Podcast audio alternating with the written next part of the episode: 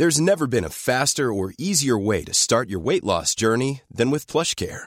PlushCare accepts most insurance plans and gives you online access to board-certified physicians who can prescribe FDA-approved weight loss medications like Wigovi and Zepbound for those who qualify. Take charge of your health and speak with a board-certified physician about a weight loss plan that's right for you.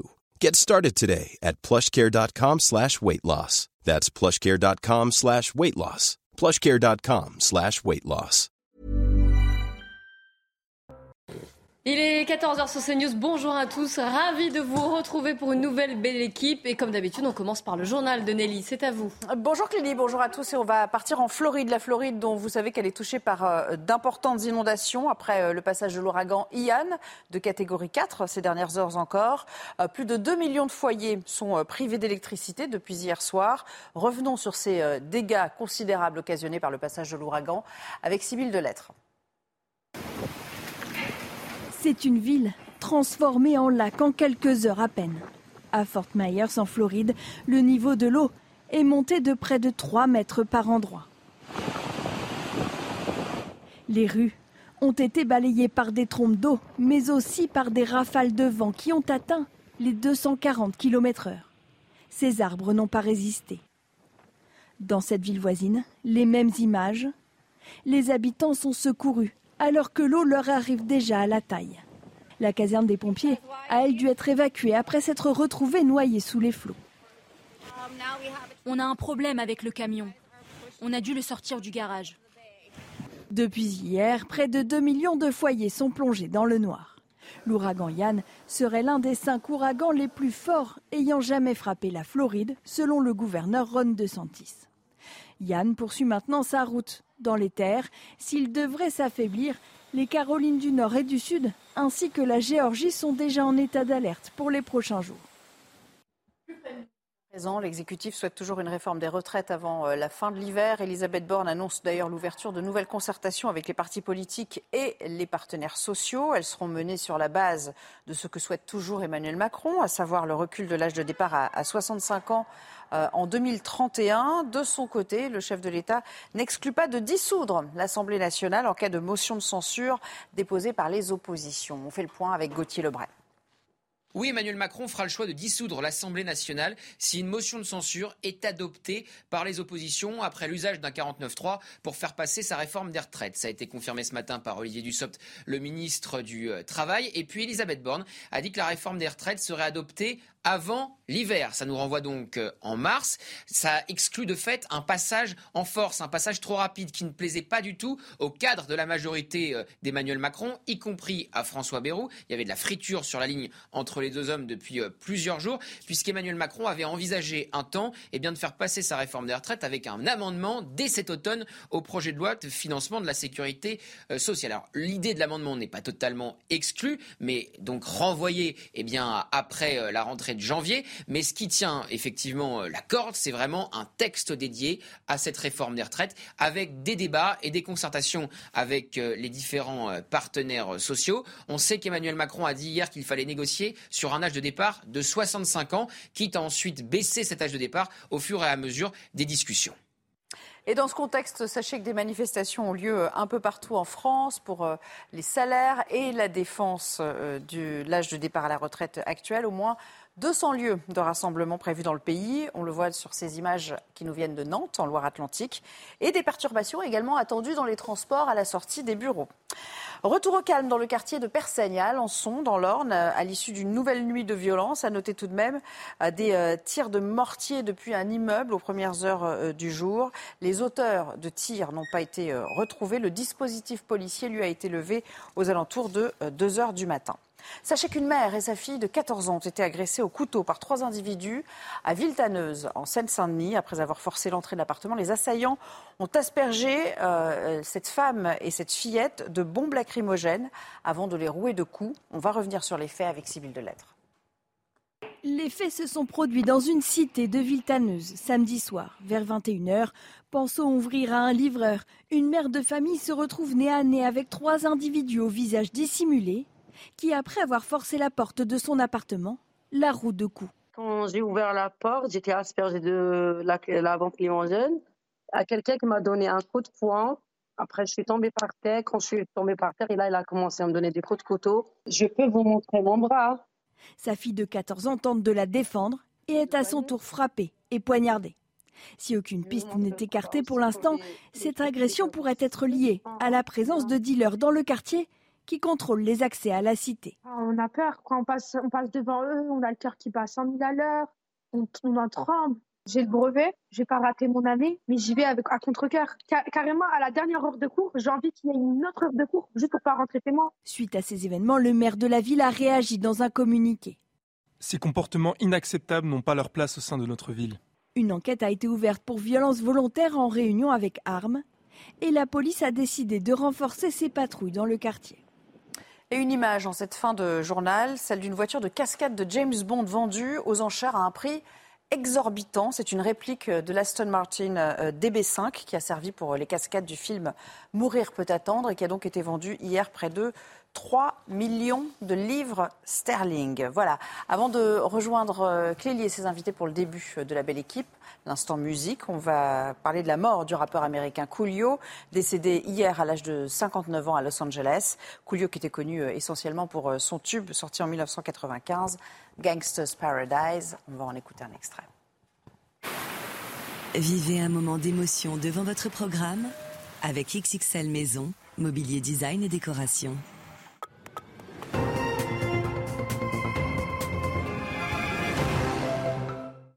Kind of cheater. Little homies wanna be like on my knees in the night, saying prayers in the street light. the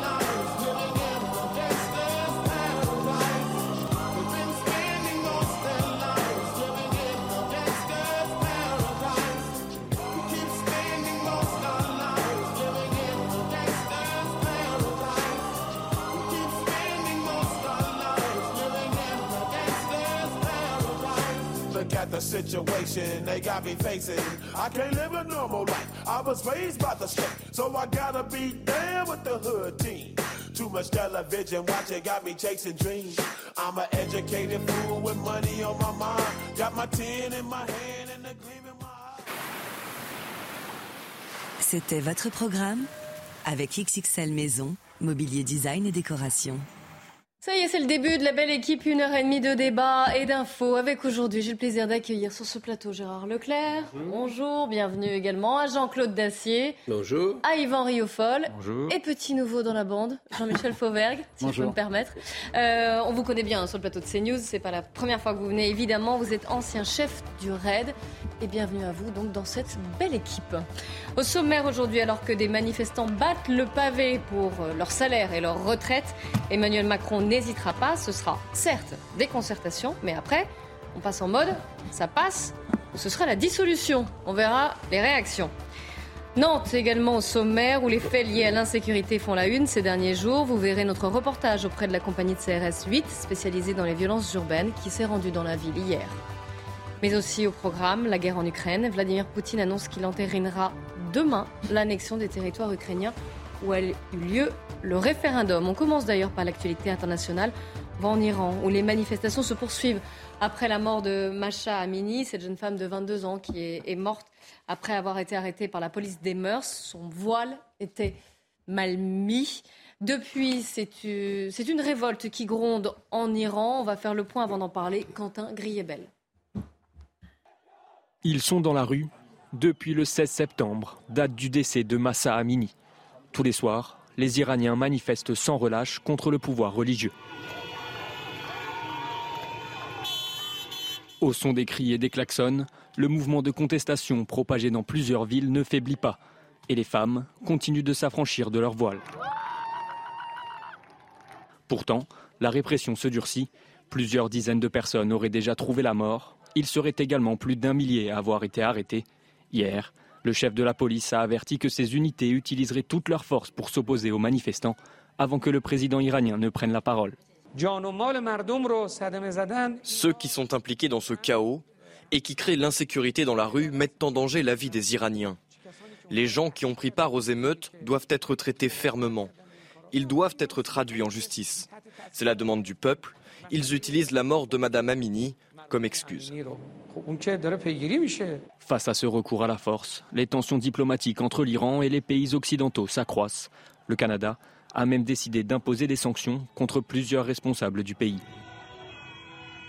Vous avez entendu hein, le président iranien, la manière dont il s'adresse à ces manifestants. Ce qu'il dit, je précise également que les euh, autorités iraniennes imposent de sévères restrictions sur tout ce qui est réseaux sociaux, Internet. On parle d'étranglement, c'est-à-dire qu'ils ne le coupent pas totalement, mais ils étranglent tellement, et surtout le soir, au moment des, manifestations, qu'il est difficile d'en faire usage et de passer à l'étranger des, euh, des images. Je voulais vous montrer également une autre image. Ça se passe en Afghanistan cette fois. Et des femmes qui, elles aussi, devant l'ambassade d'Iran à Kaboul, sont venues soutenir les manifestantes iraniennes. Alors, les talibans ont dispersé hein, les, euh, en tirant en l'air donc cette, manifestation, mais le courage de ces femmes en Iran, en Afghanistan aussi, hein, on sait bien qu'elles elles risquent cher. Je, je, tenais à commencer l'émission par, par ce courage-là, par ce qui se passe dans ces pays. Gérard. Absolument admirable. En Iran, ça fait quand même 40 ans maintenant qu'il y a une dictature théocratique épouvantable. C'est pas la première fois qu'il y a comme ça des, soulèvements, mais là, j'ai l'impression que c'est quand même plus, plus important, plus fort que les précédents. On a, je crois qu'on avait quasiment jamais vu en Iran des femmes vraiment se dévoiler, se couper les cheveux. Il y a aussi beaucoup d'hommes qui manifestent. Il y, a, 60, il y a eu quand même 60 tués depuis le, depuis le 16 septembre. Et, tout ça, et y compris, y compris maintenant, semble-t-il, des, des artistes, des, des, sportifs chez les footballeurs qui ont, euh, lors d'un match, j'ai vu les footballeurs iraniens qui, ont, qui, ont, euh, qui sont parus. Euh, Alors de même, hein, le, président a dit qu'il allait sévir vis-à-vis de bah ces, personnalités qui, qui prenaient position. Ce qu'il faut bien souligner, c'est que contrairement à certains des soit des, absurdités qu'on a pu entendre comme quoi on vivait en dictature en France. Non, bien évidemment, on ne vit pas en dictature en France, alors que là-bas, on vit en dictature. C'est-à-dire que les gens qui font ça, même qui prennent simplement l'initiative d'aller manifester, ils risquent leur vie. Donc euh, tout ça, et vraiment, ces, gens sont, admirables. Et je, trouve qu'il y a en France, euh, qu'on n'en parle pas, je ne parle pas des médias, mais notamment chez les, euh, voilà, je vais le dire clairement, les néo-féministes, je trouve qu'au lieu de parler de barbecue et de et d'autres trucs, on pourrait peut-être les entendre davantage sur ce qui se passe en Iran et dans le soutien euh, à ces femmes. Alors j'imagine que vous faites très plaisir à Yvan Riofol euh, quand vous dites ceci, parce que ça fait quelques jours. Oui, mais ça fait quelques jours que vous le dites, Yvan Riofol. Où sont les, les féministes, les néo-féministes en tout cas? Et j'ai un petit cadeau pour vous. Regardez le dessin qui a publié Plantu aujourd'hui sur les réseaux sociaux, où il fait justement référence Désolé, alors c'est une Sandrine Rousseau qui dit désolé, mon combat, c'est d'abord contre Elisabeth Badinter. Et on voit, donc on va le revoir, euh, un Mola qui réprime une, femme euh, qui crie aidez-nous. Et on voit qu'elle est ensanglantée. Yvan Riofol, ça résume votre pensée, j'imagine, ce dessin. Bien sûr, c'est très bien, c'est très bien vu. Euh, c'est un authentique combat féministe. C'est vraiment, c'est le combat féministe tel qu'on le, tel qu'on le comprend, c'est-à-dire un combat féministe contre un, authentique patriarcat, un authentique régime sexiste et autoritaire qui est celui des mollahs et qui ne tient et dont la clé de voûte est l'obligation pour les femmes de porter le voile. C'est ceci qui est très intéressant à analyser, c'est que le voile est un symbole politique tel que si ces femmes enlèvent le voile, elles ébranlent le pouvoir. Et le pouvoir tire sur ces femmes parce qu'elles enlèvent simplement leur voile. Donc cela vous donne la, portée de l'irresponsabilité d'abord de l'Union européenne qui fait la promotion du voile et du hijab, même pour les petites filles. Ça a été très récemment euh, une oui, campagne, une, campagne d'affiches Et ça vous donne en effet l'irresponsabilité des néo-féministes françaises qui, elles, euh, non seulement euh, ne viennent pas en soutien aux femmes iraniennes, mais euh, viennent en soutien aux femmes françaises qui, elles, disent vouloir porter le voile parce, le voile parce que c'est leur liberté. Et en effet, qui s'acharnent contre Mme Banater, parce que Mme Banater a dit d'elle-même qu'elle menait un mauvais combat. Et donc, voilà, je pense que la, démonstration est faite de ce qu'est aujourd'hui ce symbole du voile, qui est un symbole d'asservissement de la femme, et on n'entend pas les féministes le dire. comme toujours, un, dessin vaut parfois mieux que mille mots, et Plantu a su résumer euh, tout cela. Jean-Michel Fauvert, c'est répression, cette répression en Iran et, et ce silence parfois des néo-féministes ce c'est clair. Moi, moi, j'attaquerai le débat par, l'expression des libertés euh, et, le, différentiel qu'on a dans nos pays qui sont accusés de tous les maux, et en particulier la France, et des pays de ce type-là qui, euh, qui, réduisent la liberté à, à, peu de choses, et, la répression qu'il y a quand on dit dans la, en France que la police tue. Euh, en fait, la police, à chaque fois qu'elle est dans notre pays, à chaque fois qu'elle est là, euh, c'est pour justement euh, garantir les libertés fondamentales, y compris dans les manifestations. Ici, on voit que la, police et les, et les troupes anti-émeutes ouvrent le feu sur des femmes. euh, sur, euh, sur des hommes aussi qui, qui sont avec ces femmes-là et qui, qui, qui, qui espèrent juste euh, ôter un voile ou alors euh, avoir la, la possibilité euh, d'avoir les cheveux qui dépassent de leur, de leur voile. Quoi. On, est, on, est, on est véritablement sur deux, sur deux choses. Ça n'a rien à voir, c'est absolument pas comparable. Particulièrement... Et c'est dommage parce que il euh, ne faut pas oublier que l'Iran et, et, les Iraniennes sont, sont les, les héritières de, de, de, de l'empire perse un très grand empire, euh, que euh, c'est une première différence avec les pays qui se trouvent autour. Et la deuxième différence, c'est qu'on est dans un pays chiite et que euh, je dis bien, et j'emploie le conditionnel, que euh, normalement, les chiites sont plus attentifs aux droits de la femme que les sunnites, de manière générale. Visiblement, oui. visiblement on n'en est plus là. Euh, et, et, on peut faire véritablement une différence. Alors on a parlé euh, d'Europe Écologie Les Verts, de Sandrine Monceau, etc. Mais on peut faire une différence entre, je vais les appeler comme ça, si vous le voulez bien, les écervelés qu'on a vus ces, derniers temps, c'est assez gentil comme terme, euh, qui prônent la, possibilité de mettre le hijab à, l'école et en France, et, ces femmes-là qui luttent pour leur vie. Jean-Claude Dacier. Je pense que le, le, combat en Iran, ce qui se passe en Iran dépasse le combat féministe maintenant. C'est toujours et au départ un combat féministe, mais je pense que beaucoup d'hommes, de jeunes hommes, étudiants et autres, se sont joints au mouvement et je pense qu'on est, mmh, confronté à un vrai combat politique. Alors, je ne voudrais pas faire preuve d'un pessimisme qui, qui n'est pas de saison, parce qu'encore une fois, Gérard l'a dit, mais le combat de, de, ces manifestants est admirable et peu soutenu, ou un, à mes yeux insuffisamment soutenu en Occident. Néanmoins, il ne faut pas, faut pas qu'on se raconte d'histoire. Le pouvoir politique, la tyrannie religieuse installée depuis 40 ans déjà, mmh, 40 ans. incroyable. En Iran, euh, avec la complicité de l'Occident à l'époque, ou l'aveuglement de l'Occident à l'époque, ce, ce régime est très solide il est soutenu par l'armée. Vous ne pensez pas que cette révolte-là peut le faire trembler ah, Je le souhaiterais de tout mon cœur. Oui, mais... Je crains hélas qu'il faille autre chose. Peut-être une guerre si elle doit survenir un jour ou un autre. Je pense qu'il faudrait des événements qui soient encore plus euh, importants. Euh, je ne suis pas assez compétent, je ne connais pas assez l'état de, de, la société iranienne pour aller plus loin. Je, je, je, je redoute néanmoins que le, le, les, les, les Iraniens, les, les, religieux ont eu le temps euh, d'installer un système extraordinairement répressif et très solide. Et puis, il ne faut pas se raconter d'histoire. Euh, ils sont soutenus, ces ayatollahs, par une partie, je ne suis pas capable de dire par quel pourcentage de la population. Néanmoins, il y a un pourcentage mm. sans doute non négligeable qui les soutient encore. Jean-Michel C'est clair, mais n'oublions pas que le combat des femmes en Iran, euh, euh, c'est un combat qui s'est fait en dents de scie avec des, des, larges années où elles ont eu des droits, euh, des droits civiques et des droits, des droits privés, et puis euh, petit à petit ces droits ont été réduits. Et euh, quand on dit que c'est dès le départ avec le régime des Mollahs que les droits ont, ont chuté, non. Au départ, les, les, les femmes iraniennes ont, ont, participé de la révolution et, et Khomeini s'est appuyé sur ces femmes-là. Et assez rapidement, évidemment, elles ont été le d'un la, la, farce dans ce domaine-là, et leurs droits ont été reniés, et, et, et petit à petit, euh, leurs tenues vestimentaires ont été, euh, ont été renforcées euh, de, de, manière à ce qu'elles n'apparaissent pas euh, comme elles étaient au départ. Je rappelle aussi que le, le, le dévoilement des femmes, le, le fait d'enlever de, de, les, les, voiles, en Iran date des, du début du 19e mmh. siècle. Mais après, évidemment, tout, tout ça a été repris en main par des vieillards, par des religieux, par ce qu'on appelle les mollahs, qui, euh, euh, de jour en jour, établissent leur pouvoir sur cette répression-là. Parce que les femmes euh, rep représentent, par leur culture en Iran, par leur, leur liberté traditionnelle, représentent un vrai danger pour ces, pour ces vieillards. Yvan.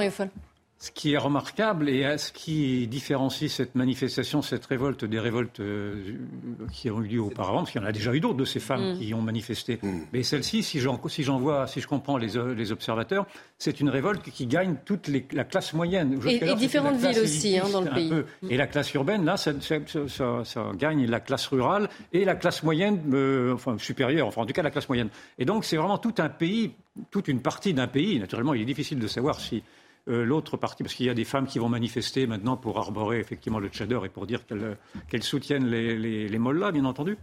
Et donc ça, c'est un élément qui montre l'exaspération de cette société.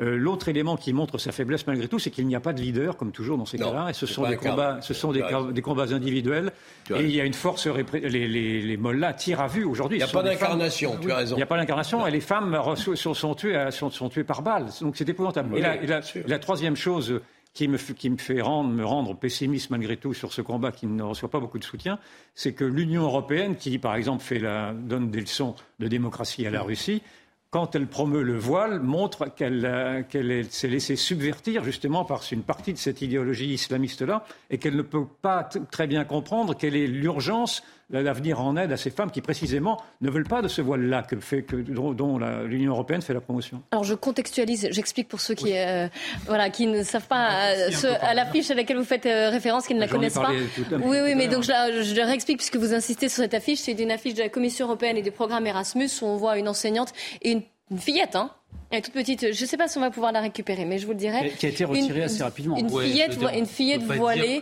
c'est pour promouvoir un prix pour l'éducation. Voilà, je fais référence à la demande que le Conseil européen ou que l'Union européenne font la promotion du voile. C'est affiché lamentable, mais il ne faut pas non plus dire que l'Union européenne fait la promotion du voile. Franchement, ah non. Écoutez, comment ça s'appelle L'affiche a été rapidement retirée. Non, c'est pas la première fois. D'abord, il y a une affiche qui avait. Excusez-moi, mais ce n'est pas vrai. Ce n'est pas la première fois. Il y a eu plusieurs affiches. On la voit ici, l'affiche. Bon, vous la voyez, bien évidemment. En d'autres encore. C'est pas simplement une affiche, il y en a plusieurs. L'idée, c'était. Euh, c'était Celle-là, en tout cas, là, en euh, septembre, c'est celle-ci. Vous faites référence à une autre campagne. De faire la promouvoir de la, promotion de, de, la tolérance, mais je suis tout à fait d'accord que c'était une très très mauvaise idée. Et si je suis bien, je crois qu'elle a été plus ou moins retirée depuis. C'est le boulot de la Commission, à ton euh, avis, ça de. Non, non, justement, de, de, non, non, de se lancer dans ce type de promotion. Oui, Gérard l'a bien dit. Pour le moins discutable. Commencez peut-être lire ce qui vous est donné à voir et qui est bien quand même un Justement, je dis que c'était une lourde erreur. Je constate simplement que ça a été retiré très vite et on ne peut pas, à partir de là, dire que l'Union européenne fait la promotion du voile. C'est vrai que c'est maladroit. Deuxième chose, le moins qu'on puisse dire, le moins que c'est maladroit. C'est plus c'est une erreur. À partir du moment où vous avez une preuve flagrante, chacun à votre tour, sinon on ne comprend rien. Vous connaissez les règles. Ce qui est terrible, ce qu'il faut, et là, c'est encore, on a encore la démonstration avec l'Iran, c'est que le propre d'une dictature, c'est que les dictatures en général, c'est très solide et on met beaucoup de temps avant de les renverser. Je veux dire, la dictature soviétique, ça a quand même duré 70 ans. La Chine, ils sont euh, très loin d'en sortir. Euh, la Russie aujourd'hui, parce que chaque fois, le problème des dictatures, c'est que les oppositions ne peuvent pas s'organiser. Et vous disiez tout à l'heure qu'il n'y a pas de leader, ce qui est vrai, mais c'est tout le problème. Vous pouvez ben difficilement avoir de, leader quand vous n'avez pas de presse libre, quand vous n'avez pas de. C'est pour ça que j'ai dit que le voilà. combat Alors, était, méritoire, mais, mais, probablement La guerre difficile. en Ukraine, la Russie, vous savez que Vladimir Poutine a annoncé qu'il il entérinerait l'annexion de ces territoires, les quatre territoires où a eu lieu les référendums ce week-end. Ce sera demain avec demain. un discours. Non, demain, 14h, ce sera à suivre. Euh, et on en parle juste après un, quelques courtes minutes de pause.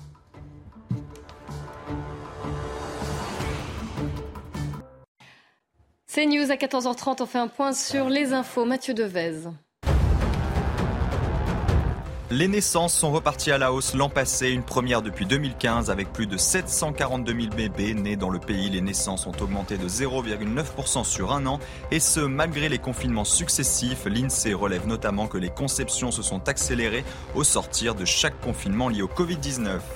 Le mouvement MeToo fête ses 5 ans. En 2017, l'actrice américaine Alyssa Milano publie un message invitant les femmes victimes de harcèlement sexuel à témoigner sur Twitter en utilisant le hashtag MeToo.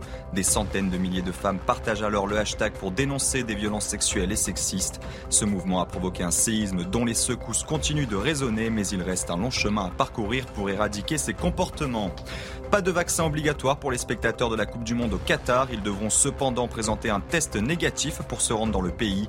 Tout visiteur âgé de 6 ans et plus devra présenter un résultat négatif de moins de 48 heures avant l'heure de départ pour un test PCR et de moins de 24 heures pour un test antigénique. La compétition aura lieu du 20 novembre au 18 décembre prochain.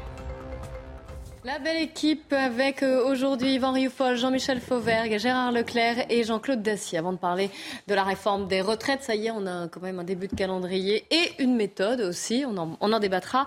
L'Ukraine, puis c'est la guerre en Ukraine, puisqu'on a appris que Vladimir Poutine allait entériner demain, vendredi, l'annexion des territoires ukrainiens où avait eu lieu ce référendum scélérat, hein, avec des scores soviétique stalinien. C'était un scénario qu'on avait qui était, qui était annoncé, qui était, c'était le chronique d'une annexion annoncée, si j'ose dire il n'y a, pas de, il n'y a pas de surprise, bien entendu. On sait maintenant, on a bien compris quelle était la stratégie de Vladimir Poutine, de renoncer naturellement à faire tomber le régime, de renoncer à la dénazification, disait-il, de Kiev, puisque Zelensky a montré quand même une capacité de résistance extraordinaire, et surtout son peuple derrière lui, aidé très largement par les États-Unis. Et donc aujourd'hui, euh, Poutine se, retire sur ses fondamentaux, qui est le Donbass et les deux provinces qui relieront le Donbass à la Crimée. Et l'on voit qu'aujourd'hui, son, prétexte, mais on l'a déjà dit, son prétexte de violation d'une intégrité territoriale permettra à, la moindre, attaque ukrainienne sur les territoires qui étaient jadis ukrainiens de se considérer comme étant en légitime défense. Donc cela, peut aller naturellement soit à une glaciation du conflit, ce que je n'imagine pas, soit au contraire à une surenchère dans les provocations. Et cela peut aller. Une escalade. Poutine était prêt à aller jusqu'au bout, donc on peut craindre comme il a dit qu'il ne bluffait pas dans son dernier discours, on peut craindre qu'il ne bluffe pas et qu'il puisse euh, actionner l'arme nucléaire. Il, y aura il en a menacé à plusieurs reprises. Il fera un discours d'ailleurs demain euh, au sujet de l'annexion. Oui, on est, on est dans la fuite en avant de plus en plus. Euh, pour l'instant, ça ne se passe pas bien pour Poutine, il faut dire les choses aussi bien sur le terrain, où les Ukrainiens continuent à progresser, que la mobilisation en Russie qui se passe également très très mal. Euh, la mobilisation partielle des soldats. Hein, des soldats, des, soldats. Qui fuient. Avec, euh, alors je parle de maintenant la mobilisation qui se passe actuellement en Russie, où ils ont du mal à trouver euh, des, des, jeunes qui sont prêts à partir, des plaisanteries qui, qui, je vous dis ça parce qu'on me l'a raconté, qui courent. Par exemple, on demande aux, à ceux que l'on mobilise de venir avec notamment leur sac de couchage, le maximum de matériel, etc. Et il y a quelqu'un qui, paraît, qui a des plaisantins russes qui disent oui, et les aviateurs sont priés de venir avec leurs avions. voilà, on en est, on en est là. Et puis il y a euh, le fait que les alliés de la Russie euh, quand même ont pris leur distance, la Chine, l'Inde, etc., en disant qu'ils ne voulaient pas de guerre. Et puis il y a cette affaire, on va peut-être en parler tout à l'heure, du sabotage. Pour l'instant, on n'en a pas, on n'en a pas la preuve, mais euh, je, lisais ce que, ce que, ce que disait notamment Pierre Servant et d'autres experts ça ressemble quand même beaucoup à un message politique qui est envoyé, qui est envoyé aux Occidentaux sur le thème la guerre est totale, ça ne se passe pas uniquement sur le terrain en Ukraine, mais on peut aller chez vous euh, faire des dégâts. Et alors, c'est pas prouvé. Sachant, exactement. Pour l'instant, il y a une quatrième. c'est pas acrobatique parce que il y a une quatrième fuite qui a été identifiée en mer Baltique. Euh, donc maintenant, il y a les deux gazoducs euh, Nord Stream 1 et 2 qui sont touchés. les, il y a deux fuites côté suédois. Je vais y arriver. Deux fuites côté danois. Quatre donc au total. il y a eu des explosions avant. Et qui intervient quelques heures après l'inauguration d'un nouveau, euh, d'un nouveau euh, ah ah gazoduc, qui lui allait de, du Danemark à la, à la, Pologne ou quelque chose comme ça. Hein, oui, qui n'était pas pour, pour, la Russie. De la Norvège, pardon, la Norvège à la Pologne. Exactement. Le c'est pas clair cette histoire quand même. Et vous l'avez souligné, on a, du mal à comprendre. Voilà. Pourquoi Évidemment, on ne peut pas faire une enquête tout de suite visiblement parce qu'on ne peut pas accéder encore euh, au gazoduc. Ah bah, surtout, on le sait pas. Les gens ont pas laissé leur signature quand même. Mais voilà, certains disent, et certains experts, et vous l'avez cité, Pierre Servant, que j'ai lu également ce matin, voilà, ça pourrait être un acte de déstabilisation pour dire attention. Ou pas, on ne sait pas pour l'instant euh, ce qu'il en est. Mais c'est vrai que, voilà, on, on, se pose des questions. Jean-Michel Fauvergue? Oui, il y a ce problème-là, mais moi je voudrais revenir à l'annexion et au référendum sur l'annexion, euh, et, en, posant une question, euh, visiblement, de, la, ce qui se passe sur le terrain, qu'est-ce que ça va changer? Alors effectivement, c'est un coup de poker de, Poutine en disant, voilà, désormais euh, ces territoires nous appartiennent, et si vous nous frappez sur ces territoires-là, vous frappez la Russie. Euh, sauf que euh, on frappe, les, Ukrainiens frappent déjà sur ces territoires-là et veulent les, euh, les, reconquérir. Donc du coup, sur le terrain, à, part la légitimation qu'on ose, auquel on n'ose pas croire de l'arme atomique et de la glaciation du, du, du, théâtre d'opération, à part ça, euh, ça va pas changer grand-chose euh, à la, physionomie des combats. Concernant, le, concernant le, ce qui se passe sur le Nord Stream 1, 2 euh, et, les, les, divers fuites que vous avez signalés, effectivement, on est, on est sur une guerre dans laquelle l'énergie est devenue l'arme, une arme de bataille décisive. Contre les Européens en particulier. parce que les Européens aident, parce que ce sont les alliés dans l'OTAN, parce que ce sont les alliés de, des États-Unis et, et, ils sont frappés. Alors, on ne sait pas encore si c'est les, si les Russes qui ont fait ça. Mais, euh, mais ça, il s'avère que c'est une arme, une arme importante, l'énergie, mais ça peut se retourner aussi. Euh, alors peut-être pas rapidement, mais dans le temps, ça va se retourner sans doute contre, euh, Poutine parce que ne plus hâter l'absence de livraison de gaz, en particulier aux Allemands et en particulier aux autres Européens, fera que assez rapidement l'Europe doit se, retourner encore plus vite vers d'autres euh, approvisionnements. Euh, je poursuis ce que vous disiez, puisque vous disiez que l'énergie était un point clé de cette guerre. On a appris juste avant le début de l'émission d'ailleurs que l'énergie faisait grimper l'inflation en Allemagne en septembre de 10% à 10% sur un an. Et l'Allemagne, c'est un ministre qui le dit, est, je cite, dans une guerre de l'énergie pour la prospérité et la liberté. Il lit. Euh, parce qu'ils sont hyper dépendants, ils sont hyper dépendants, et parce qu'ils ont fait des politiques énergétiques. Je vous rappelle qu'on a appelé à la solidarité. Les Allemands, ça risque de nous toucher aussi. Oui, ils ont fait des politiques énergétiques complètement folles, les Allemands. C'est l'Allemagne. Yvan puis L'Allemagne est, visée prioritairement par ces, trois, ces quatre, euh, ces quatre attentats c'est l'Allemagne qui, est, qui était tributaire du gaz russe. Et oh, sachant que là, il n'y avait plus de livraison, hein, sur ces gazoducs. Hein. Je, je, termine. Et c'est l'Allemagne qui s'apprêtait, d'après ce que l'on croit comprendre, à justement reprendre des livraisons parce que l'industrie allemande est tellement liée au pétrole et au gaz russe que l'industrie allemande risque, risquait de, s'effondrer. Et donc je pense qu'il y a là aussi une manière de tordre le, bras de l'Allemagne afin qu'elle renonce bien sûr à l'approvisionnement énergétique en, Russie. Avec ce risque de voir effectivement l'industrie allemande, qui dépend naturellement de l'énergie importée, euh, qu'elle s'effondre. Et on voit bien que l'Allemagne tombe, va, passe en récession l'année prochaine et qu'il y a cette inflation qui, qui 10%. Hein. Et donc euh, on, on, imagine qu'en effet, l'expression de guerre énergétique me semble être la bonne. C'est une nouvelle guerre qui s'annonce et dans cette guerre-là, tous les coups seront bons. Jean-Claude Dacier? Ah, Moi, je me souviens de l'admiration que nous réservions à nos voisins allemands. Madame Angela Merkel était couverte de fleurs quand je dis Hein, on, ne la voyait même plus, tellement on, applaudissait à sa politique. Certains ont commencé à tiquer tout de même quand elle a d'un trait de plume arrêté le nucléaire sans en parler d'ailleurs à ses voisins, ce qui n'est pas très élégant, en disant bah, c'est fini, nous le nucléaire on va faire autre chose. Elle, elle prend aujourd'hui, alors elle est en retraite maintenant, donc on ne va pas aller la rechercher, mais les héritiers, les successeurs plutôt, euh, ont affaire en effet à une situation qui est dramatique, très difficile. L'industrie allemande, privée d'énergie ou en difficulté pour obtenir l'énergie dont elle a besoin, fait que globalement, euh, la récession menace. Euh, l'inflation est plus élevée que chez nous. Mais encore une fois, chez nous, il faut comparer. On a mis des boucliers, nous. Alors, pour le moment, on étale les hausses de hein. l'énergie. L'Allemagne aussi. C'est sans doute souhaitable. Les Allemands le font moins, et de toute façon, euh, il est clair qu'ils vont avoir, dans les années qui viennent, une difficulté considérable à maintenir leur niveau de vie et, et l'activité économique telle qu'on l'a connue. Ils étaient leaders de l'économie en Europe. En France, on est dans une situation hum. Meilleure. L'inflation. Alors justement, la politique. situation économique globale, euh, pour l'instant, effectivement. Bah, bah, mais on va voir. Sur hein. les, disons les fondamentaux de l'économie, à mon avis, l'Allemagne reste. Allez, la politique française, justement, la réforme des retraites, s'il vous plaît. Le temps passe. justement, on est pas On y vient. On va retrouver le dit char. Ça a bougé au niveau de la réforme des retraites. On nous avait dit fin de semaine. Il y a eu ce fameux dîner hier avec les membres de la majorité à l'Élysée. Et ça y est, on a non seulement un début de calendrier et un début de méthode surtout.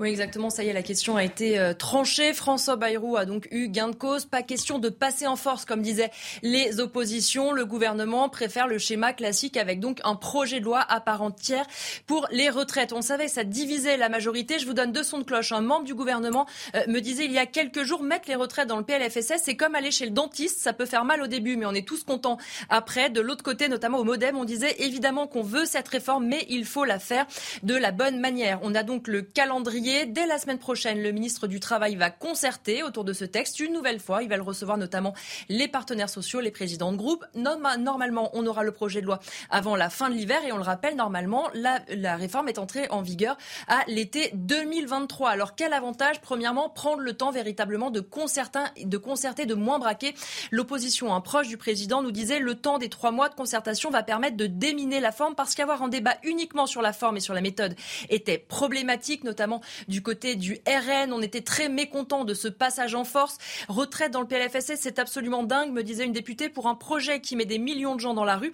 On n'aura même pas un vrai débat. Alors ça, c'est pour le calendrier. Ensuite, sur la méthode et sur le petit coup de pression mis par Emmanuel Macron euh, hier, notamment au cadre de sa majorité, il l'explique assez simplement. Évidemment, il y aura la concertation, la recherche d'une majorité. Certains ne désespèrent pas que les républicains puissent voter euh, cette réforme et donc c'est mieux que le texte soit plus tard qu'en ce moment où il y a euh, la bataille pour le congrès du Parti des Républicains. Mais Emmanuel Macron a déjà prévenu. Évidemment, il pourra y avoir utilisation du 49.3. Dans ce cas-là, les oppositions pourraient déposer des motions de censure et potentiellement renverser le gouvernement. Emmanuel Macron l'a déjà dit. S'il y a une motion de censure qui est votée, il y aura dissolution. Alors ça semble être une menace. En réalité, c'est plutôt euh, le parcours normal des institutions. Et puis surtout, il faut comprendre qu'il n'y a pas forcément un grand intérêt à aller à la motion de censure pour euh, un certain nombre. D'abord, l'opposition peut tout simplement rejeter le texte sans pour autant aller jusqu'à voter une motion de censure. Ensuite, on le rappelle, certes, le gouvernement n'a qu'une majorité relative, mais il a quand même bien une majorité. Donc il faudrait que la NUPS et le Rassemblement national et les Républicains votent tous ensemble. Et déjà à gauche, dans les rangs du Parti socialiste, on explique qu'on ne sera pas capable de voter une motion de censure avec le gouvernement et avec le Rassemblement national. Et puis il y a un certain nombre aussi de députés qui ont un peu peur. Beaucoup de députés ont été élus à peu de voix près. Ils ont donc conscience que retourner dans les urnes, c'est un coup de poker. Du côté du Rassemblement national, on a entre 20 et 25 députés qui ont été euh, élus à moins de 150 voix. Ça veut dire que ces députés, sur une abstention un peu plus forte, peuvent tout simplement perdre leur siège. Donc on voit quand même Emmanuel Macron qui d'un côté veut aller au bout, mais qui n'hésite pas à mettre la pression, y compris sur ses propres troupes. Merci Elodie, vous restez avec nous. Hein, mais, et justement, je rebondis ce que vous, ce que vous avez dit, c'est intéressant sur la, la réaction de, de, la NUPES ou de LFI en tout cas, ou du RN. Vous le dites, c'est un jeu dangereux aussi la dissolution pour eux. Et pourtant, Marine Le Pen, a, quand elle a entendu parler de cette dissolution, a écrit chiche Emmanuel Macron. Quand vous voulez, a dit Mathilde Panot, de la France mm. insoumise. Comme quoi, c'est un jeu euh, souvent euh, subtil en politique. Vous voyez ici les, les tweets. Euh, Jean-Michel Fauvert, vous en pensez quoi de cette méthode d'Emmanuel Macron Enfin actée? Oui, enfin acté, enfin acté parce qu'il était dans la période de réflexion euh, compte tenu de la position de ses alliés. Le modem en particulier dont on, dont on sait qu'il va trahir, mais on ne sait pas quand exactement. Euh, moi j'ai passé cinq ans, j'ai passé cinq ans à leur côté et on, savait qu'ils allaient trahir, mais euh, régulièrement ils le faisaient, mais on ne savait pas quand exactement. et il a, il a, dû donc, il a dû effectivement, la, la méthode au départ c'était de mettre un amendement dans, dans, dans ce qu'on appelle le, le PLFSS, c'est-à-dire le plan de, de, financement de la sécurité sociale, euh, et le faire passer en 49.3 en cas d'absence de, majorité, ce qui était probable. Euh, là, on, on s'oriente vers un, un, autre texte qui sera un PLFRSS, c'est-à-dire un, un, un, plan euh, euh, de financement rectificatif de la sécurité sociale qui permettra toujours d'utiliser le 49.3 euh, en cas de, de, de non-majorité. Oui, ce ne sera pas un texte dédié uniquement sur la retraite. Ce que, voilà, a priori, a priori. Oui, ça, ça, permet d'avoir une, une, cartouche supplémentaire de 49.3, mm. si je peux m'exprimer ainsi. Euh, alors, effectivement, il y a toujours un danger sur le 49.3 d'avoir une motion de censure et qu'elle soit votée par la majorité, c'est-à-dire tout le monde réuni. Mais euh, la menace de la dissolution qui est très claire, c'est l'arme atomique euh, du président de la République pour le coup, c'est que certains ne veulent, ne veulent pas y aller, pas forcément du côté des RN ou des LFI. Bon, les LFI, on ne sait pas trop ce qu'ils pensent, mais c'est pas vraiment le, gros du problème. Les RN, euh, pas persuadés qu'ils soient contre la dissolution, parce qu'ils sont dans une dans Oui, mais Elodie l'a expliqué quand même. Il y en a certains, il y en a une vingtaine qui ont été élus à quelques mois près. Moi, je, le vois plutôt, je le vois plutôt dans la dans la NUPS côté socialiste, où certains ne veulent pas perdre, sont passés à quelques dizaines de voix et ne veulent pas perdre leur euh, le, le, terrain, et, et, au niveau de et au niveau des LR en particulier. Mm. Donc la dissolution, euh, la menace de dissolution pose problème. Ce qui fait que c'est un, un atout, c'est un bon un bon joker de la part du président, c'est ce que vous pensez Je pense, que c'était bien joué, c'est ça. On va voir ce qu'en pense le reste de la. Ah oui, c'est ce qu'a dit euh, Jean-Michel Fauvert. Lui-même, il essaie des plumes. Hein. Mais, euh, ah, ça dépend du résultat, cher ami. Mais Gérard, expliquez-nous quand même, parce que la réforme des traites, c'est pas nouveau, on l'a quand même. Euh, on y pense, on se concerte, on négocie depuis plusieurs, plusieurs mois, plusieurs années. Est-ce que là, les trois mois de concertation peuvent vraiment faire bouger les choses politiquement? Ça paraît, en tout cas, je pense que l'efficacité, c'était de le passer tout de suite de force par le, projet de loi de financement de la sécurité sociale. Bah, de la part du président, ça aurait été difficile de dire. Alors maintenant, mon, second mandat, ça sera la négociation. L'efficacité économique, elle était là. Mais la réalité politique, c'est que c'est difficile après avoir fait une, toute une campagne en disant désormais on va se concerter, on crée le Conseil national de la refondation, etc. Et de commencer par imposer dirigé par Bayrou, de, de force euh, en, plus. par Bayrou, euh, donc une réforme aussi importante que les retraites. Donc je, pense qu'il n'y avait pas vraiment le choix. Un, il faut faire cette réforme pour des raisons à la fois économiques, parce que quoi qu'on dise, euh, il y a un vrai problème de, déficit. À partir de l'an prochain, on est de nouveau en déficit, ça va monter jusqu'à 10 ou 20 milliards, donc il faut bien. Deuxièmement, le système actuel, et là je suis étonné que le, ce soit pas davantage souligné, mais le système actuel, il est quand même pas extraordinaire. Vous avez quand même des retraites à 800 euros. Là, dans, le nouveau projet, ça permet d'augmenter les, les, les, les, retraites. Toutes les retraites. Voilà, toutes les, enfin, les retraites basses en tout cas. Euh, bon, alors, et puis, euh, je vous dis, c'est mais, et puis le, président, enfin le candidat Macron s'était suffisamment engagé sur l'idée qu'il allait faire cette réforme que s'il ne la faisait pas, là pour le coup, politiquement, euh, quelque part, il perdait la face. Quoi. On ne peut pas dire euh, avoir répété sans arrêt qu'il allait faire la réforme et ne pas la faire. Donc je pense qu'il était, qu'il était obligé de la faire. Je pense que donc ça va, il y avait eu cette concertation. Est-ce que ça, va permettre de faire bouger les choses? Je suis, euh, je sais pas. Alors la concertation avec certains groupes va être bloquée quand même. Je voudrais vous faire écouter Fabien Roussel parce que là, là ah le, projet et la vision est totalement différente. Écoutez-le. Oui, oui, nous, nous disons qu'il est possible d'augmenter, il est nécessaire, urgentissime, d'augmenter les pensions, notamment les plus basses, et de garantir à chacun de pouvoir partir plus tôt en retraite, dès 60 ans. Et on finance ça en élargissant l'assiette des cotisations, en faisant en sorte que le, volume de richesse qui participe au financement de notre retraite soit plus large. Et je pense notamment aux revenus financiers, 298 milliards d'euros l'année dernière, les dividendes, plus-value boursière, etc. 298 milliards d'euros qui ne cotisent pas. Bon, alors le projet est radicalement différent, on, on le savait. Hein, entendre Georges Marchais. Ça me rappelle oh, effectivement dans, quelques souvenirs. Ligne, hein. Il y a de l'argent, on sait où il est, il suffit de se baisser pour aller le ramasser, et puis après on donne les résultats. Mais on verra bien. Bon, le, discours de, Fabien Roussel, il est traditionnel, on le connaît, et il a séduit un certain nombre de. Il fait renaître, il essaie de faire renaître un peu le Parti communiste français. Pour autant, c'est pas lui qui va régler le problème des retraites. Euh, je ne sais pas, moi non plus, si ces trois mois vont permettre de, mettre tout le monde d'accord. J'en doute. impossible. Impossible. La CGT est contre. Elle a déjà dit qu'elle était contre et que tout ça euh, s'est reculé pour mieux sauter. La CGT, évidemment, elle est complètement contre. Qu'est-ce que vont devenir euh, euh, Je vous rappelle qu'il y a déjà des manifestants, des manifestants aujourd'hui dans la rue. Oui, hein. bah, bien sûr, c'est la rentrée sociale de la CGT. Et, et qu'est-ce que va devenir, par exemple, les régimes spéciaux? Il y a quand même des choses à attendre et à voir de près dans ce régime des retraites. Moi, j'étais de ceux qui commençaient à s'inquiéter sérieusement de l'immobilisme du président de la République. Il bouge, il menace même de dissoudre s'il y a une motion de censure. Je ne pense pas une seconde qu'il y aura une motion de censure. Et même la totalité. Ah, même, vous, verrez, vous verrez que la totalité des voix de l'opposition ne suffit pas, ne suffit pas à la voter. Alors la clé, elle sera au, sein du, des, républicains. républicains Sans des républicains. Donc politiquement, ça va être amusant. Maintenant, si le président de la République, si je me trompe, si le président de la République et son gouvernement tombent sur cette affaire des retraites, en effet, il y aura dissolution et on verra quels sont les résultats. Je n'y crois pas une seconde. Yvan Moi, je crois que le président de la République fait une erreur. Alors, on est tous d'accord pour dire qu'il faut une réforme des retraites. Le préalable, naturellement, est acquis.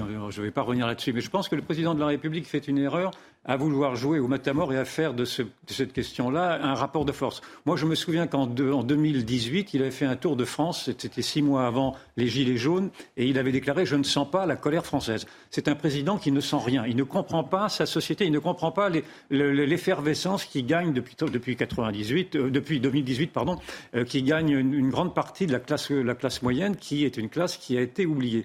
Et donc, je pense que s'il veut jouer avec le feu, qu'il continue en effet à faire le 49-3 et qu'il essaye en effet de, jouer avec la dissolution, mais je, crains que cette dissolution-là ne l'amène lui-même sans doute à démissionner à la fin, car encore une fois, il y a un, sondage, une étude qui a été faite par la Fondapol dont j'ai déjà parlé, qui m'a beaucoup euh, intéressé, qui montre qu'au premier tour des législatives, 75 pour, 77% des Français ont voté pour des partis anti-système. C'est-à-dire qu'aujourd'hui, le dégagisme est tel que si le président de la République continue à vouloir jouer les gros bras en disant euh, je fais ce que je veux et je vous emmerde, euh, excusez-moi, parce qu'il a déjà employé ce terme-là, parlant des non-vaccinés, euh, je, je, crains qu'en effet ça lui retombe sur le, le, coin de la figure. Donc euh, je, je, lui conseillerais plutôt d'être prudent, et en tout cas prudent dans son vocabulaire, et de ne pas chercher à jouer avec le feu, parce qu'on a quand même malgré tout depuis toujours une sorte de, pyro, de président pyromate qui, est toujours, euh, qui, est, qui, a toujours envie de jouer avec les allumettes. Jean-Michel Fauvin oui, le, le, je pense que le discours du président de la République ne s'adresse pas à tout le monde, il s'adresse essentiellement aux députés.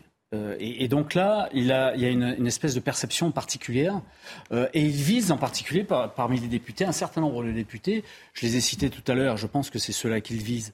Euh, du côté du Parti socialiste, de Nupes, mais plutôt socialistes, qui ont, ont, peur de perdre leur, leur siège, et du côté des, des, LR aussi, pour pas que cela ne vote la, la motion de censure. C'est véritablement ciblé sur ces gens-là. C'est pas c'est pas une histoire de gros bras vis-à-vis -vis oui, de. Oui, il s'adresse pas à tout le monde. D'ailleurs, euh, d'ailleurs, je voulais juste aussi signaler que dans les divers sondages, on en perd son latin, puisque euh, cette opinion publique, elle est instable. Je, sur un sondage élable, 51% estiment qu'il faut faire la réforme de l'opinion publique, mais 64% disent que c'est pas le moment. Oui. Donc euh, un certain moment. Oui. Euh, on va retrouver Elodie qui nous suit. Euh, si, on, si on fait une sorte de condensé de ce, de ce débat que nous sommes en train d'avoir, finalement la concertation les trois mois, ça va pas servir à grand chose. Hein. Non, parce que ce qu'il faut rappeler, c'est que le sujet des retraites, ça ne date pas d'hier. C'est les premières concertations qui vont commencer euh, la semaine prochaine. En réalité, ça fait des mois qu'il y a des, concert des concertations sur les retraites, que ça n'avance pas, que l'opposition, les syndicats sont de toute façon majoritairement contre cette réforme. Donc finalement, de nouvelles concertations.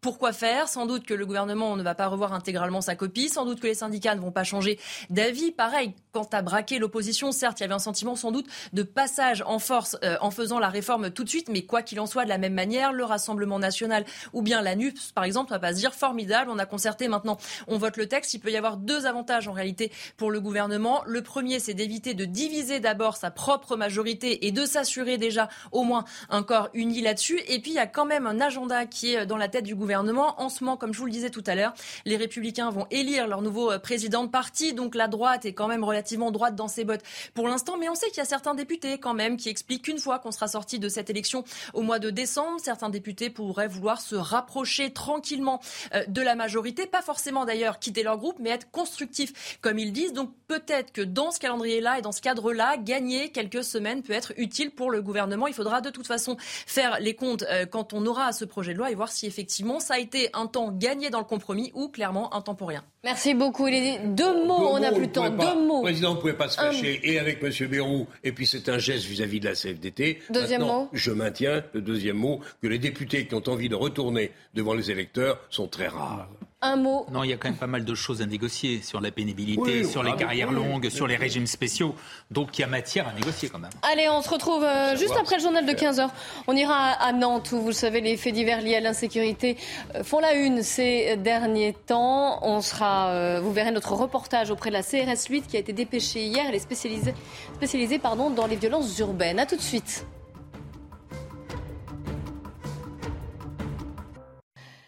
Il est 15h. Bonjour à tous. Bienvenue sur CNews. Si vous nous rejoignez, c'est le débat de la belle équipe qui va reprendre juste après le journal de Nelly.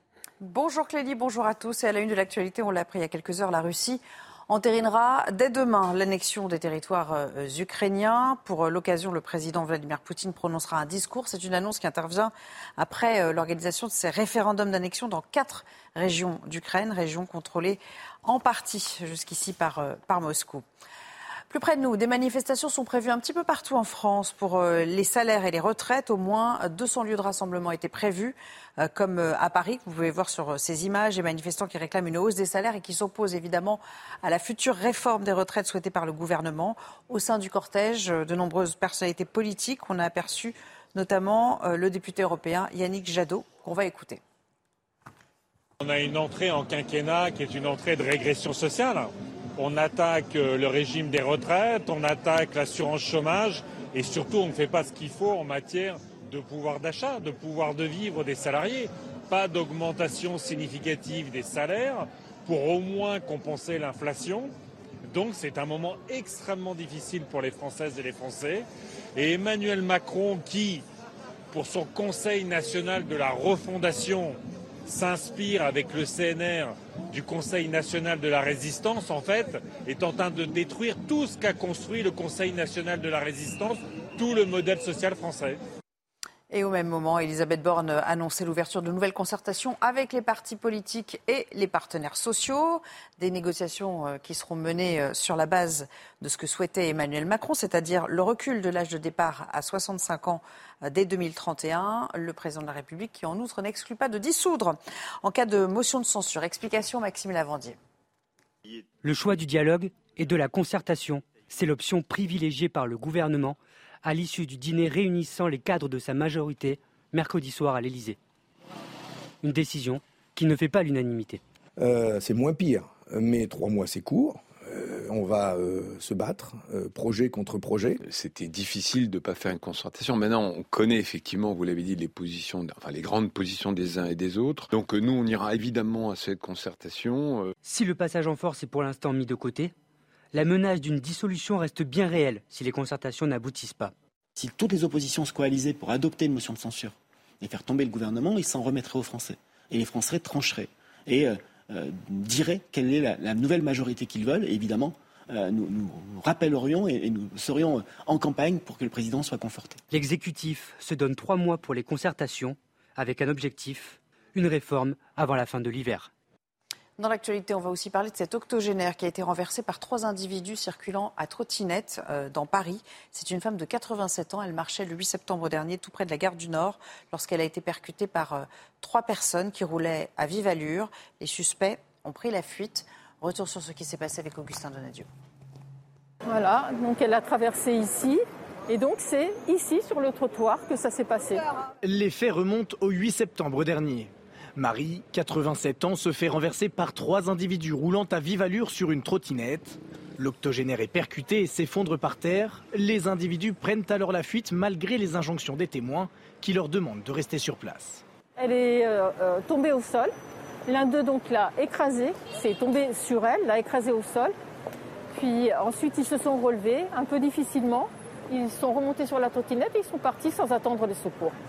Le pronostic vital de Marie est alors engagé. La retraitée souffre d'un poignet cassé et d'une artère sectionnée au niveau de la cuisse. Il a fallu faire une intervention chirurgicale, donc avec les risques opératoires que ça comporte.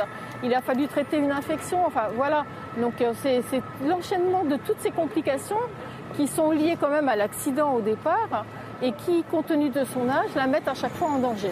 Par chance, une caméra couvre la zone, mais problème, la préfecture de police indique qu'elle est hors service depuis le mois de juillet.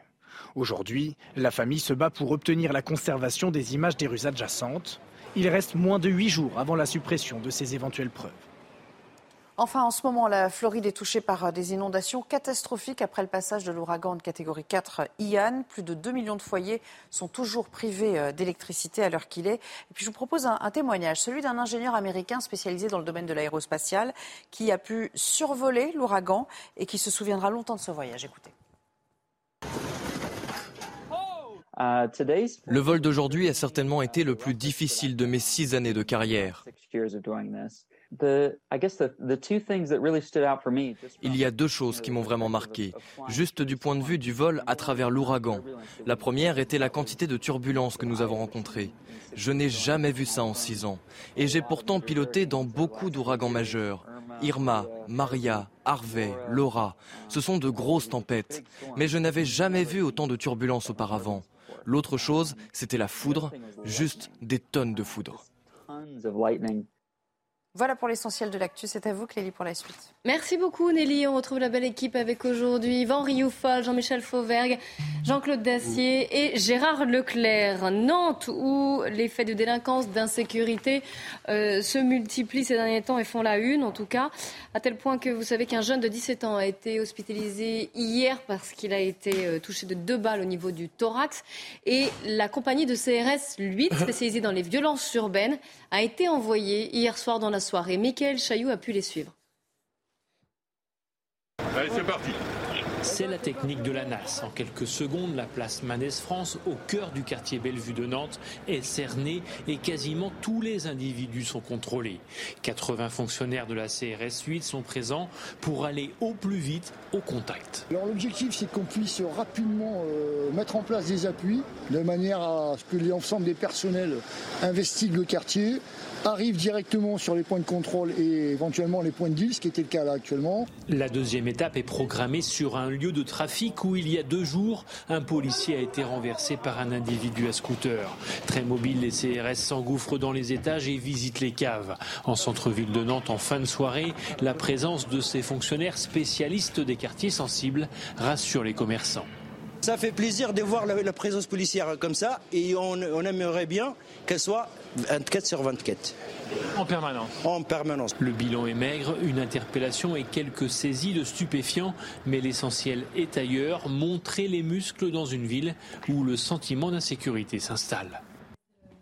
Alors justement, vous savez que Jean-Marc Morandini était pour CNews à Nantes aujourd'hui. Il a un peu interviewé le premier adjoint à la mairie de Nantes sur cette présence policière qui, qui fait défaut, semble-t-il, aux habitants. Écoutez. En fait, la police municipale, quand euh, le premier mandat de Johanna Roland a commencé, 2014, qui était aussi le mien puisque j'étais élu pour la première fois à ce moment-là, euh, il y en avait 95. L'objectif à la fin de ce mandat, c'est qu'il soit 200 et on est aujourd'hui autour de 180. Donc, dans les faits, c'est un x2. Euh, c'est un x2 dans un contexte où il est difficile de recruter ce type de profil. Comme dans beaucoup de métiers, je crois que chez vous aussi, dans le journalisme, ça ne doit pas être simple de recruter des journalistes. Et merci d'être venu jusqu'à nous. Mais voilà, l'objectif, c'est x2 et le recrutement se fait petit à petit. Après, vous ne pouvez pas tout mettre seulement sur les épaules de la police municipale. Quand je dis vous, c'est vous et nous, et les citoyens également. Et donc évidemment, la police nationale a aussi son rôle à jouer, et heureusement, la police nationale augmente aussi les effectifs. Euh, Monsieur Darmanin a annoncé 70 euh, policiers qui sont arrivés début septembre. Il a annoncé une compagnie de CRS qui est arrivée, je crois, hier soir, ou qui est sur le point d'arriver. Et puis on a également la question des effectifs de justice, puisque comme vous le savez, euh, ces sujets dont on parle aujourd'hui, ce sont des sujets qui concernent la prévention, la sécurité, c'est-à-dire aussi les enquêtes, c'est important les enquêtes, et puis la justice, parce que ce dont on parle, c'est quand même beaucoup de trafic de drogue, et le trafic de drogue, c'est lui qui génère une bonne partie de la délinquance. Jean-Michel Fauvergue, je rappelle que vous êtes l'ancien chef du RAID. Qu'est-ce qui se passe à Nantes? Puisqu'il y a à la fois des faits d'insécurité, je rappelle ce viol euh, collectif euh, atroce en pleine rue ce week-end, et puis des chiffres qui ne sont pas tellement éloquents sur l'augmentation de la délinquance, mais un sentiment d'insécurité, et on a pu le voir à travers les différents reportages, qui lui est prégnant. Il se passe à Nantes ce qui se passe à, peu près euh, sur toutes les grosses métropoles, c'est-à-dire qu'on a une criminalité qui est stabilisée. Qu'on le veuille ou non, en France, la criminalité est stabilisée en termes, en termes bruts. Par contre, il y a des items qui augmentent énormément, et en particulier les violences sur la voie publique et les violences à l'autorité. Et ça, ça, se développe de partout, plus 17%, je crois, à Nantes, mmh. euh, un, peu partout. Et donc, on est face à un nouveau type de criminalité, en réalité. Et pour combattre ce, nouveau type de criminalité, il faut être agile. Euh, c'est ce que vous avez vu dans votre, dans votre reportage avec cette CRS qui, fait, qui, qui démontre quand même que la police va partout. Ça, c'est quelque chose d'important. La problématique, c'est qu'une fois que la, la, ce type-là d'unité est intervenu, il faut tenir le terrain. Et bien pour tenir le terrain, euh, depuis la loi sécurité globale, euh, il y a euh, tout un, un une, euh, une, des solutions à mettre en œuvre, en particulier avec les polices municipales et la, la, police nationale, faire en sorte que la présence soit pérenne. La présence de la police municipale peut être pérenne sur un quartier pendant quelque temps, une fois que la, la police nationale a repris ce quartier-là. On peut se servir aussi des services privés de sécurité dans certains cas. Ça, on est dans, un, dans cette espèce de continuum de sécurité sur lequel il faut agir.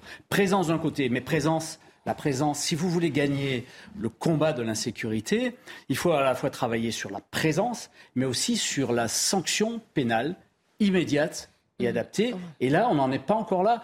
Euh, euh, il, il, va falloir qu'on qu'on travaille là-dessus et qu'on y travaille de, de, plus en plus parce qu'on voit qu'un certain nombre de, de, de, personnes sont toujours remises dehors, etc. Et puis, il faudra se décider, et moi je l'appelle de mes voeux, et je l'avais signalé à plusieurs reprises avec d'autres députés à l'époque où j'étais député, j'appelle de mes voeux pour un, grand plan de lutte, de, de, de véritablement de combat, d'offensive contre les stupes. Et c'est ce, que, fait Gérald Darmanin, la guerre qu'il a déclarée au point de deal. C'est ce qu'il fait avec les moyens qu'il a, mais ce plan doit aller beaucoup plus loin beaucoup plus loin. Mais ça veut dire avec beaucoup d'effectifs et ça veut dire une politique pénale, aussi. aussi. C'est ce que vous disiez, Gérard Leclerc? Oui, il y a quand même, semble-t-il, euh, si, si j'en juge par euh, tous- toutes les informations qu'on peut recevoir, il y a quand même un problème sur Nantes. Problème sur Nantes, sans doute parce que c'est une ville qui était très attractive et dynamique économiquement et donc qui s'est beaucoup développée. Mais tranquille, tranquille, il y a 20 Attendez, ans. oui, mais avec des quartiers, on les a vus d'ailleurs tout à l'heure, avec des quartiers qui, qui doivent concentrer, enfin qui concentrent une, une forte, euh, une forte délinquance, avec les bars, les tours, etc. Et euh, avec effectivement le, le- le- les stupéfiants, le trafic, trafic de, de- de- de drogue derrière ça. Et là, euh, je suis un peu moins optimiste que, que M. Fauvert, parce que pour l'instant, j'étais Oui, pour l'instant, malheureusement, même si euh, Darmanin donc euh, assure qu'il s'attaque aux 4000 points de deal, etc. Je trouve ça extraordinaire d'ailleurs qu'on est comme ça. Qu'on sache aussi Une précisément euh, oui, oui, les points de deal. On se dit, bah, vas-y, puis- puisqu'on les connaît, pourquoi on les supprime pas? Bon, alors on dit oui, on en a supprimé 600, d'accord, mais il y en a, si on avait 4000 au départ, on en a supprimé 600 et qu'il y en a euh, 500 qui sont recréés, à l'arrivée, ça change pas grand-chose. Donc il y a vraiment un vrai, vrai problème au niveau donc de la façon dont se sont, on a laissé se construire, se développer ces quartiers, et deuxièmement dans la lutte contre les stupéfiants. faut pas rêver d'une victoire totale contre la drogue. Elle Non, ne mais pour se l'instant, produira- elle est même pas partielle, hein. Non, mais elle ne se produira jamais. Hélas, les sociétés occidentales, une partie de la population, ça donne à ces prises de stupéfiants. Donc, quand il y a de la demande, il y a en général une réponse à cette demande. À Nantes, c'est très particulier parce que je crois que, la, sans vouloir être désagréable à son égard, je crois que la maire ou mairesse, je ne sais plus comment on Roland. dire, Johanna Roland, son adjoint à la sécurité, sont des vrais socialistes. Ils nient. Ils sont dans le déni. Ah non, c'est pas ce qu'il a dit. On Ils sont dans le déni, sous la pression médiatique. Ils Il a commencent, parlé de, la, la- ils de commencent à reconnaître qu'il y a des hein. choses qui sont inacceptables et et qui se Enfin, passent dans leur ville. En réalité, ils demandent au, à la police nationale, à Paris, d'envoyer du monde et de traiter les problèmes. De manière à ce que eux, les socialistes nantais, euh, bon, euh, ils, sont là avec un minimum de police municipale, non armée, avec un minimum de, de caméras qui surveillent les rues parce qu'elles ont tardé à être installées, etc., etc. C'est une ville qui, au plan de la sécurité, n'a pas anticipé, n'a pas voulu voir venir et compte sur Paris et M. Darmanin pour essayer de régler le problème. Ça, c'est la réalité de Nantes. À d'autres villes de, de voir ce qui se passe, mais à Nantes, c'est comme ça. Yvan Yoffol. Moi, je trouve que c'est stupéfiant euh, notre conversation parce que le mot central, C'est le mot central n'a pas été prononcé. Le mot d'immigration, c'est le, le- Nantes, le, le naufrage. de- Vous soupirez, mais vous soupirez parce que je prononce pas, ce mot-là, ou je, soupire parce que, pas, mais- pour montrer que vous, êtes dans le déni vous-même. C'est-à-dire que Nantes, depuis 30 ans, s'est ouverte Et toi, t'es dans excessivement. l'obsession, c'est différent. C'est une obsession. Bah voyez, oui, c'est très enfin, intéressant. je veux dire, Je- je on veux peut dire- traiter les problèmes sans à chaque fois. C'est- très intéressant. Mais non, c'est très mais intéressant. je suis d'accord avec toi, mais- alors si tu es d'accord avec moi, tu vas me laisser Ils parler. sont français, Non, ces Oui, gens-là, non, ça, je suis d'accord, non. il faut laisser Bon. parler Non, mais c'est- la Yoffol. Oui, sottise bah, bah, multipliée qui- par la sottise. C'est-à-dire chercher, que alors. on ne veut, sous- au prétexte que ces gens sont français aujourd'hui, on, a- on exclut de vouloir aborder le problème de l'immigration. Nantes aujourd'hui est naufragée par le vivre ensemble. Nantes est naufragée par 30 ans de politique de peuplement, de nouveau peuplement, qui a été, qui a été menée pendant 23 ans par Jean-Marc Ayrault et poursuivi ensuite par Madame Johanna Roland. Si vous ne voulez pas voir ça, au prétexte que maintenant ces gens-là sont des Français, vous ne voulez rien voir du tout. Alors je veux bien qu'on s'en prenne naturellement Je je veux rien voir du tout. Mais vous, vous Je suis d'accord avec toi, mais bon. Alors si vous êtes d'accord avec moi, ne soupirez pas. et Non, mais- laissez-moi- et non, mais alors, Que tu le veuilles ou non, ils ont des papiers et ils sont. je dis que si vous voulez, si vous voulez parler du problème de Nantes, si vous ne parlez pas du problème de l'immigration, vous ne parlez de rien. Ou alors vous allez batifoler sur les problèmes de la.